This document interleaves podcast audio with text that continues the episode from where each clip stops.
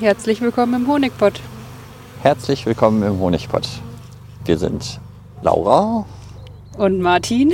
Ich bin Martin. Und ich bin Laura. Und wir wollen euch was über Bienen erzählen. Es ist der 7. März. Genau, Anfang März. Wir haben uns, äh, wir haben ja beim letzten Mal gesagt, dass wir uns ein bisschen äh, hinlegen und chillen. Nein, äh, zurücklehnen und entspannen. Und äh, ich glaube, äh, das haben wir etwas zu lange getan, denn jetzt ist schon der 7. März und eigentlich hätten wir ja vielleicht so Ende Februar mal äh, was Neues aufnehmen müssen. Ja, aber der Februar ist auch so kurz. Ja, das stimmt. Und im Februar ist tatsächlich relativ viel passiert bei uns. Ne? Wir haben zumindest eine erste Durchsicht gemacht, ja. Genau. Ja, äh, bevor wir hier äh, einsteigen, müssen wir noch irgendwelche, haben wir noch irgendwelche organisatorischen Sachen? Nö, oder? Hm, Ich glaube nicht. Irgendwelche Fehlerkorrekturen vom letzten Mal? Naja, wir haben beim letzten Mal wenig erzählt, von daher ist es vielleicht praktisch, dass wir nicht so viele Fehler korrigieren müssen, weil wir keine äh, machen konnten. Zumindest haben wir keine Hinweise auf Fehler bekommen. Das stimmt, ja. Ja, dann steigen wir doch direkt mal ein. Was ist denn so in den letzten Wochen passiert? Wir haben endlich unsere Futterkranzproben nehmen lassen. Was, die wollten wir doch schon im No- Oktober oder so machen. Ja, aber irgendwie kam halt immer was dazwischen und an den Tagen, wo wir Zeit hatten, war dann schlechtes Wetter. Und wenn es so super kalt ist, wollen wir auch nicht in die Völker gucken. Ja, das stimmt. Naja, also jedenfalls eigentlich war ja der Plan, das irgendwie im Oktober, November zu machen, aber wir sind da halt nicht zugekommen und deswegen haben wir es jetzt gemacht. Es gab ja, nachdem das hier zumindest in Nordrhein-Westfalen ziemlich viel Schnee lag, äh, relativ dann, also es lag irgendwie anderthalb Wochen Schnee. Mhm. Und eine Woche später war es plötzlich 20 Grad. Genau. Und das Wochenende haben wir direkt genutzt und äh, überall Futterkranzproben gemacht. Und gleichzeitig auch ein bisschen nach den Völkern geguckt. Ne?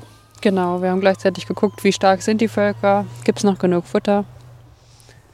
Bisschen geschaut, ob wir Bienen, äh, Völkerverluste hatten. Zum Glück hat nur ein Volk nicht überlebt. Das äh, war ganz gut, ja.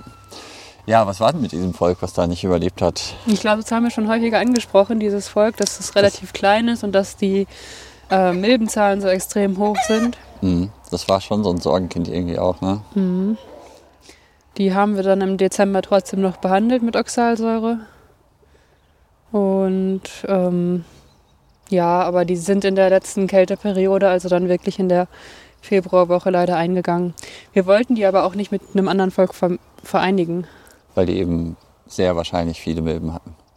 Die hatten definitiv sehr viele Milben. Man konnte sogar ähm, auf den Bienen vorm Flugloch ähm, Milben sehen. Also es gab vermehrten Totenfall und auch vorm Flugloch waren dann Milben erkennbar und auch einige mit krüppeligen ähm, Flügeln. Ah, okay. Also schon deutlich Varroa geschädigt auf jeden Fall. Ja.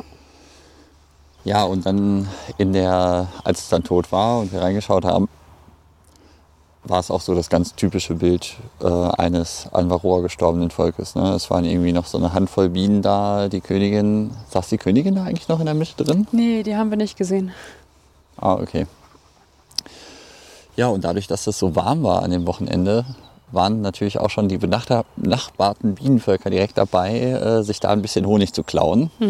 Zum Glück hat sich das noch einigermaßen in Grenzen gehalten. Aber wir haben das Volk dann eben auch schnell abgeräumt, alles zugemacht und ja, die Waben auf einem anderen Volk draufgesetzt, ne? so als zweiten Brutraum. Genau, am gleichen Standort haben wir das gemacht, ja. Genau. Ja, sonst bei den anderen Völkern ähm, gab stärkere, gab schwächere, gab welche mit viel Futter, gab welche mit wenig Futter. Es gab ein paar garstige. Also das war das erste Mal im Jahr, dass wir in die Völker reingeguckt haben und wir haben schon irgendwie, keine Ahnung, 10, 12 Stiche abbekommen. Oh ja, ich habe ganz viele im Gesicht abbekommen. Aber auch nur so von zwei oder drei Völkern. Also die meisten sind ja lieb. Aber, Aber was mich dann nicht. wieder beruhigt hat, war, dass wir bei den Völkern, die jetzt so böse waren, haben wir im, glaube ich, im Oktober oder so noch äh, die Königin ausgetauscht, weil es da schon absehbar war, dass die irgendwie sehr böse sind. Aber im Oktober sind natürlich schon einige Winterbienen ausgebrütet und ähm, ja, Es dauert jetzt noch eine Zeit, bis die ganzen, ja, sagen wir mal, Bienen von der lieben Königin, hm, äh, schlüpfen Ja. und die ganzen alten dann weg sind. Genau, die werden dann ausgetauscht und äh, dann ist das Volk hoffentlich auch ein bisschen bräver und äh, sticht einen nicht direkt, wenn man nur mal reinguckt. Ja, genau. Genau, aber Rheuma bekommen wir bestimmt nicht. Ist es eigentlich bewiesen, dass das hilft oder ist das nur so ein, so ein, äh, ja, so ein Mythos von irgendwelchen Altimkern oder so? Hm, okay, weiß ich nicht. Ich hätte jetzt gesagt, das ist bewiesen, aber nee, kann ich, kann ich jetzt nicht hundertprozentig sagen. Hm. Ich weiß das auch nicht. Halt, Das ist halt das Problem, ne? Die, äh, durch ständige Wiederholungen wird die Lüge nicht zur Wahrheit oder so, hat äh, Gerhard Liebig letztens gesagt. Ähm, ja. Manche Sachen muss man halt auch mal wieder, immer wieder überprüfen oder sicher gehen, dass das auch wirklich stimmt. Naja. Ja, sonst, was ist sonst noch so passiert in den letzten Wochen? Wir haben bei den starken Völkern auch äh, nochmal nachgefüttert. Stimmt, genau. Wir haben auch Futter kontrolliert, also beim Futterkranzproben nehmen ähm, ist uns dann bei manchen Völkern aufgefallen, dass die nicht mehr ganz so viel Futter haben. Daraufhin haben wir aber auch nochmal alle Völker gewogen und dann haben wir von den starken Völkern, also nee, von den Völkern, wo sehr, sehr viel Futter drin war, was rausgenommen und in die mit wenig Futter reingepackt. Genau. Ja, und das ist einfach jetzt im Moment so eine kritische Phase, gerade wenn es jetzt nachts halt nochmal richtig kühl ist, aber die Völker schon sehr, sehr viel Brut angelegt haben, dann brauchen die einfach ja, die Energie, um die Brut zu heizen, damit das ordentlich ausgebrütet werden kann. Und deswegen sind eben gerade große Völker kritisch, äh, dass sie schnell mal zu wenig Futter haben. Und das wäre ja jetzt zu dem Zeitpunkt super schade, wenn da äh, ja, auf einmal so ein Volk dann kaputt geht. Das wollen wir nicht. Nee, auf gar keinen Fall. Also ist uns ja auch schon öfters passiert, aber dieses Genau. Jahr zum Glück nicht. Ja.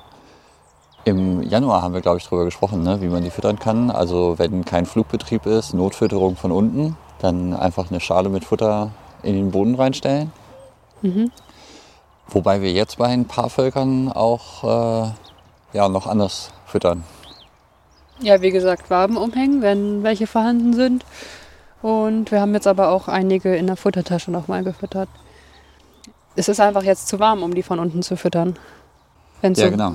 so warm ist, kommt es wieder zur Räuberei. Und wenn wir im Boden eine Futterschale stehen haben, dann ist es ja direkt auf dem Servierteller für die Räuberbienen. Genau. Wenn es quasi direkt hinter der Tür steht, ist es ein bisschen schlecht. Ja. Ah, mir fällt noch was ein. Wir sind nämlich hier gerade auch draußen am Bienenstand und äh, ich sehe noch was, was wir auf jeden Fall in den letzten Wochen gemacht haben. Mm, Die Mäusegitter abgemacht. Genau, Mäusegitter sind schon weg. Wobei eigentlich, wenn es jetzt halt nochmal nachts so richtig kalt ist, kann es schon mal sein, dass da nochmal eine Maus reinschlüpft, oder? Hm, wollen wir es nicht hoffen. Naja, aber die Bienen sind ja jetzt auch schon wieder ein bisschen aktiver und äh, werden dann hoffentlich die Maus auch rausschmeißen. In unserer Hummelkiste wohnt eine Maus. Oh ja, schmeißen wir die eigentlich demnächst raus? Ja, ich Damit glaub die- schon. ist auch ein bisschen gemein für die Mäuse. Die wollen auch leben. Also haben wir das schon mal erzählt, dass wir eine Hummelkiste haben? Weiß ich nicht genau. Erzähl doch mal was über die Hummelkiste. Ich glaube, wir haben die vor zwei Jahren oder drei Jahren gebaut. Das Ich würde sagen drei Jahren. Ist einfach nur eine normale Holzkiste, in der wir dann einen Pappkarton stehen haben und mit Kapok und äh, Kleintiereinstreu so ein bisschen ein, eine Höhle für die gebaut haben. Ähm, die Anleitung haben wir im Internet gefunden und das funktioniert relativ gut. Genau. Im ersten Jahr wurde er nicht besiedelt, ne? Aber danach wurde der zweimal besiedelt. Deswegen bin ich der Meinung, dass Dann wir haben den drei wir Jahre den, glaube ich, schon fünf Jahre. Echt? Ja, What? letztes Jahr war der nämlich definitiv nicht besiedelt. Ah, okay. Ja, dann äh, vielleicht auch schon fünf Jahre. Wobei wir den auch jedes Jahr dann neu ausstatten mit äh, Kapok und so. Ja. Wir hatten zweimal eine Baumhummel drin. Und ich weiß noch, einmal haben wir die aufgemacht und die waren richtig aggro und sind uns hinterher geflogen und haben uns gebissen und gestochen. Obwohl die Hummeln ja eigentlich immer so lieb sind. Aber gut, wenn man den Deckel aufmacht äh, vom warmen Haus, wäre ich auch nicht so erfreut. ja, das stimmt. Aber das ist auch irgendwie, äh, so ein Hummelnest ist auch irgendwie niedlich. Also äh, dieser, ja, die bauen ja so Töpfchen. Das sieht aus wie so, ja, wie, wie so eine Art, äh, hier, wie heißt das? Ähm, So eine Tonvase. Oder was meinst du? Äh, Ein Kokon? Nee. Nee, ähm, Zuckerwatte. Wie so ein Bausch Zuckerwatte irgendwie. Und dann ist das, besteht es so aus ganz vielen kleinen Töpfchen. Ja, vielleicht ist das ein schlechter Vergleich, okay. ja, also Hummelkasten, äh, also die Maus wird rausgeschmissen.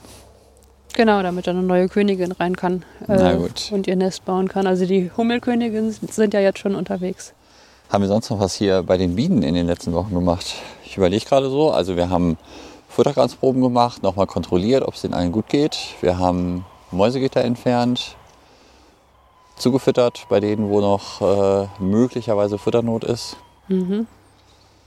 Bei einem sehr, sehr starken Volk haben wir den zweiten Brutraum aufgesetzt. Also das war, glaube ich, ein Brutling aus dem letzten Jahr und äh, der war noch auf einer Zage und da haben wir schon den zweiten Brutraum draufgesetzt. weil er einfach so voll mit Bienen war. Ja. Ah, und wir haben eigentlich alle Völker auch kontrolliert, ob die Brut haben. Also das geht halt so automatisch bei der Futterkranzprobe macht man das halt, aber im Endeffekt haben wir bei allen geguckt, ob die Brut haben. Mhm. Und notiert, wir hatten, glaube ich, eine ungezeichnete Königin, ne? aber es gab Brut. Oh, ich hätte gesagt, es waren noch zwei, drei ungezeichnete Königinnen, aber ich weiß es jetzt gerade nicht mehr so ganz genau. Ja, müssten wir nochmal in die Dokumentation schauen. Ja, aber die Königinnen wurden dann halt auch einfach gezeichnet und äh, Brut war auf jeden Fall da. Wir haben geguckt, ob es halt flache Brut ist, ne? also Arbeiterinnenbrut und nicht Drohnenbrut, weil es könnte ja auch sein, dass irgendwo eine unbegattete Königin oder so ist. Und ähm, ja, aber es sah ganz gut aus, Mhm, war jetzt bei uns nicht der Fall. genau. Ja, sonst noch irgendwas passiert in den letzten Wochen? Ich würde sagen, nicht. Die Hasel hat angefangen zu blühen, oder? Das stimmt, genau. Und ähm, man kann ja auf der Seite des Deutschen Wetterdienstes nachschauen, wann ähm, Pflanzen anfangen zu blühen. Also es gibt da so ein Blühphasenmonitoring, wo dann verschiedene Leute ähm, bestimmte Bäume beobachten und wenn die anfangen zu blühen, das melden. Kann da nicht jeder Und- einfach melden? Nee, man muss sich vorher anmelden. Ah, okay. Ich dachte, ich könnte da jetzt einfach so Bescheid sagen. Es ist relativ einfach, aber du musst dich halt vorher anmelden. Ah ja, na gut. Mm, Und da ist auch an einiger Stelle schon die Saalweide gemeldet worden als Blühbeginn. Die Saalweide ist ja für uns eine Zeigerpflanze, nach der wir uns richten, denn mit der Saalweidenblüte gibt es die erste ähm, ja, Massentracht an Pollen. Nennt man das auch Massentracht? Ich bin mir Oh, das gerade nicht sicher. ich nicht so genau. Aber damit wären wir natürlich jetzt schon voll im Thema, was passiert in den nächsten Wochen. Wir erwarten also, dass in den nächsten Wochen die Saalweide anfängt zu blühen. Ich habe hier auch Oder eine auch im Garten also- stehen. Genau, auch hier in der Region an- anfängt zu blühen. Die, ja, diese, heißen die Weidenkätzchen? Äh, diese, diese Puschel sind auf jeden Fall schon raus. Und äh, jetzt wird es also auch in Kürze passieren, dass da eben diese Pollen, keine Ahnung, was sind das, Stempel oder so? Heißt das Stempel? Diese Pollendinger rauskommen. Und ja, wenn die Saalweide blüht, dann ähm, geht es auch bei den Bienen Schlag auf Schlag weiter. Die Saalweide nehmen wir als Zeigerpflanze, um alle einzagig überwinternden Völker eine zweite Zage zu verpassen. Genau, damit die einfach mehr Platz zum Brüten haben. Also wir setzen den zweiten Brutraum drauf, Ja, weil wir imkern eben mit zwei Bruträumen. genau. Und ja, das wird, denke ich mal, in den nächsten Wochen passieren auf jeden Fall.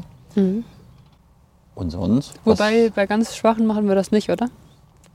Also okay, ja, wir haben kommt keine schon mal vor, das ist dann eher so die Ausnahme. Ne? Also ähm, wenn mal ein Volk wirklich sehr schwach ist, äh, dann ja, kommt der zweite Brutraum da jetzt noch nicht drauf, sondern dann werden die zur Kirschblüte ähm, nach unten und oben erweitert. Können wir beim nächsten Mal noch ein bisschen näher drüber sprechen. Wobei wir bis zum nächsten Mal wahrscheinlich das schon gemacht haben, ne? Also okay. meinst du, bis dahin blüht die Kirsche schon? Nee, das nicht. Ja, das weiß ich nicht genau. Könnte sein. Aber auf jeden Fall werden wir die zweiten Bruträume aufgesetzt haben. Ja. Und man könnte ja auch noch was anderes mit den kleinen Völkern machen. Und zwar? Die auf großen Völkern sanieren. Ah, ja, das stimmt. Das haben wir auch letztens äh, hier im, äh, im YouTube Live von Pias Bienenstand gemacht. ein Volk saniert. Oder zur die Sanierung begonnen oder so, müsste man eigentlich sagen. Kannst du mal ein bisschen die Theorie dazu nochmal erklären? Die Theorie. Also du meinst jetzt, wie man das macht? Genau. Oder? Naja, man sucht sich ein starkes Volk aus und ähm, packt da einen Königin-Ritter drauf. Und dann kommt das kleine Volk da drauf. Also der Boutraum.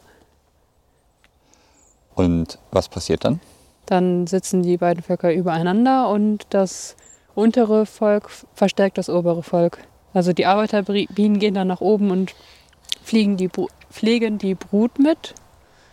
Und die beide Völker haben dann eine Königin. Und beide Völker entwickeln sich dann weiter. Das sehr starke etwas langsamer als alleine und das sehr, sehr schwache stärker als alleine. Genau. Und am Ende kommen dann ja, zwei Völker dabei raus, die, ja, ich sag mal, das Stärkere ist dann vielleicht nicht mehr ganz so stark, aber das Schwächere hat halt massiv davon profitiert, sodass in Summe die beiden Völker ähm, eine, ja, einen größeren Honigertrag versprechen. Ähm, das klappt natürlich nicht immer, weil Honigertrag natürlich auch noch von tausend anderen Sachen abhängt. Aber wenn man eben diese Sanierung macht, also ein schwaches Volk, was jetzt, ja, irgendwie jetzt gerade nur noch so auf drei Wabengassen oder sowas sitzt, auf einem starken Volk saniert, dann ähm, hat man eben die Chance, äh, ja, dass das eben zwei gute Völker werden. Und die benutzen dann das gleiche Flugloch. Genau, die benutzen das gleiche Flugloch. Hm, welchen Zeitraum, in welchem Zeitraum findet es statt? Vielleicht kannst du da noch was zu sagen. Zwischen Salbeidenblüte und Kirschblüte. Also zur Kirschblüte würde man die beiden wieder trennen. Zur Salbeidenblüte setzt man die aufeinander, Ja. zur Kirschblüte wieder trennen. So, warum macht man das nicht im Winter?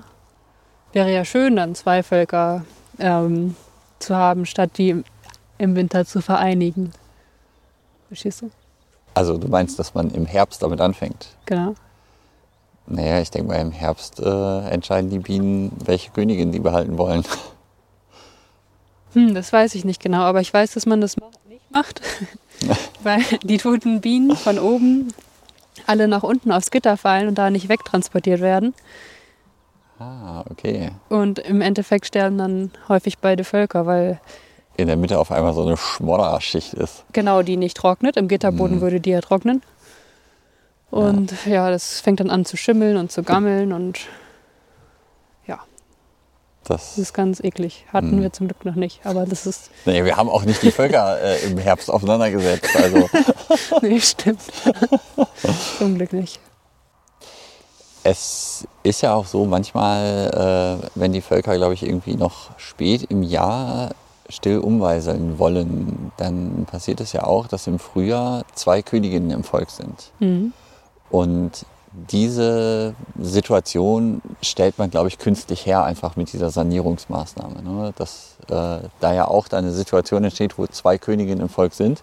Die Bienen tolerieren das auch im, ja, zu, zu diesem Zeitraum im Jahr, also zum Ende des Winters.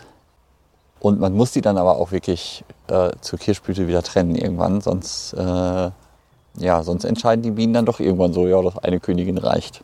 Ich Oder denke auch, die dass sie irgendwann auch genau schwärmen wollen. Und das obere Volk kann ja gar nicht schwärmen. Ja, dann geht halt das untere. Mhm. Und da kriegt man wahrscheinlich sehr früh schon einen großen Schwarm hin. Ja. ja. Haben wir denn Völker, die so klein sind, dass sie saniert werden sollten? Mir Stand jetzt würde ich eher sagen, nein. Mir ist jetzt auch eigentlich kein, keins aufgefallen oder so. Aber wir haben auch mittlerweile, äh, ne, wir haben bisher noch nicht so viel Erfahrung damit, Völker übereinander zu setzen zur Sanierung. Ich weiß, wir haben es einmal Ah, ja. gemacht vor zwei Jahren oder so. Aber die waren beide eher schwach und da hat es nicht funktioniert. Wir haben das aber auch schon mal gemacht und da hat es funktioniert. Bin ich mir relativ sicher. Naja, ist ja auch egal. Jedenfalls vielleicht noch ein, äh, ein zwei Worte dazu. Ähm, wie macht man das denn, wenn die wieder getrennt werden sollen? Wo kommt das Schwache hin und wo kommt das Starke hin? Naja, wenn man die noch weiter verstärken möchte, stellen wir das Schwache an den Standort, wo, das, wo die beiden stehen. vorher. Also das heißt, beiden das gewinnt standen. dann sozusagen die Flugbienen von diesem Doppelvolk. Genau. Und das Starke würde ich dann an einen anderen Standort stellen. Also ein paar Meter weg. Wenn du es ein paar Meter nur wegstellst, dann kriegen die natürlich das schwache Volk nochmal richtig viele Flugbienen, Mhm. weil dann äh, sozusagen dem starken Volk einmal alle Flugbienen geklaut werden. Mhm. Ansonsten, wenn man das untere Volk sozusagen an einen anderen Standort bringt, behält es zumindest noch ein paar mehr Flugbienen. Also wenn man es drei Kilometer wegbringt. Mhm. Ja. So, was gibt es noch in den nächsten Wochen? Bienen beobachten, zuschauen, wie die ihren Pollen eintragen. Wir müssen auch noch so einen mittelgroßen Haufen Oh ja. Mittelwände einlöten. Genau, stimmt. Bis zur Salbeidenblüte, wenn wir dann die zweiten Bruträume aufsetzen wollen, brauchen wir natürlich Mittelwände. Genau. Ich Und dafür haben wir jetzt wie viel bestellt? Sehr, sehr viele. Ich glaube 1000 oder so. Also wir haben ausgerechnet, dass wir ungefähr 1000 Mittelwände brauchen werden dieses Ach ja, Jahr. genau. Und die Hälfte haben wir selber an Wachs noch. Genau, und das Wachs muss jetzt demnächst auch noch zum Umarbeiter. Das wird auch noch was sein, was in den nächsten Wochen passiert. Wir haben einen, oder wir versuchen einen eigenen Wachskreislauf zu haben. Das heißt, äh, wir benutzen das Wachs, was bei uns in den Bienenstöcken ist, schmelzen es wieder ein und lassen daraus wieder neue Mittelwände produzieren. Und ja, leider äh, fehlt da noch ein bisschen, dass das ein komplett selbsterhaltener Kreislauf ist. Und deswegen werden wir dieses Jahr noch mal ein bisschen was dazu kaufen müssen. Gut. So, gut, dann haben wir, äh, was in den letzten Wochen passiert ist, was in den nächsten Wochen passiert. Ähm, was haben wir noch? Das unnütze Teil des Monats. Das unnütze Teil des Monats. Ich habe mir mal wieder ein sehr schönes Teilchen rausgesucht. Und zwar gibt es so Königinnenfanggeräte, womit man die Königin von der Wabe abfangen können soll, um dann was auch immer mit der Königin zu machen, zum Beispiel zu zeichnen. Und da gibt es eins, das sieht so ein bisschen aus wie so eine Art Pfeife oder so. Also das ist so ein längliches Glasröhrchen, was unten mit so einem, ja, mit so einem runden, ovalen, Bauch, bauchigen Teil oder sowas endet. Und äh, das soll man dann wohl auf der Wabe über die Königin irgendwie drüber stülpen. Und dann muss die Königin da reinlaufen und dann kann man das unten schnell wieder zuhalten. Und ja, dann ist die Königin in diesem Röhrchen. Und dann, dann soll die Königin dieses, dieses Röhrchen entlang laufen. Und wenn die dann am Ende rauskommt, kann man die Königin irgendwie schnappen, um die dann zu zeichnen. Also ich finde, äh, ja, ich finde dieses Teil ist ein bisschen Quatsch. Und äh, man kann viel besser die Königin einfach direkt äh, mit den Fingern auf der Wabe schnappen. Mit einem Finger drauf, die Königin bremsen auf das Bruststück ja, und dann so mit äh, Daumen und Zeigefinger einfach den Flügel schnappen und dann habe ich die Königin in der Hand. Ja, schon, ja. Wobei, wenn man halt gerade angefangen hat zu imkern und vielleicht zwei Völker hat, dann möchte man ja auch sein, auf gar keinen Fall seine Königin verlieren.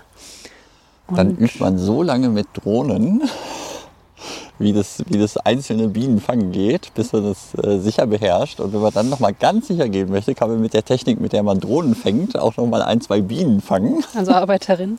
Arbeiterinnen. Und wenn die einem nicht in den Finger stechen, dann äh, ist man, glaube ich, vorbereitet, um äh, auch eine Königin zu fangen.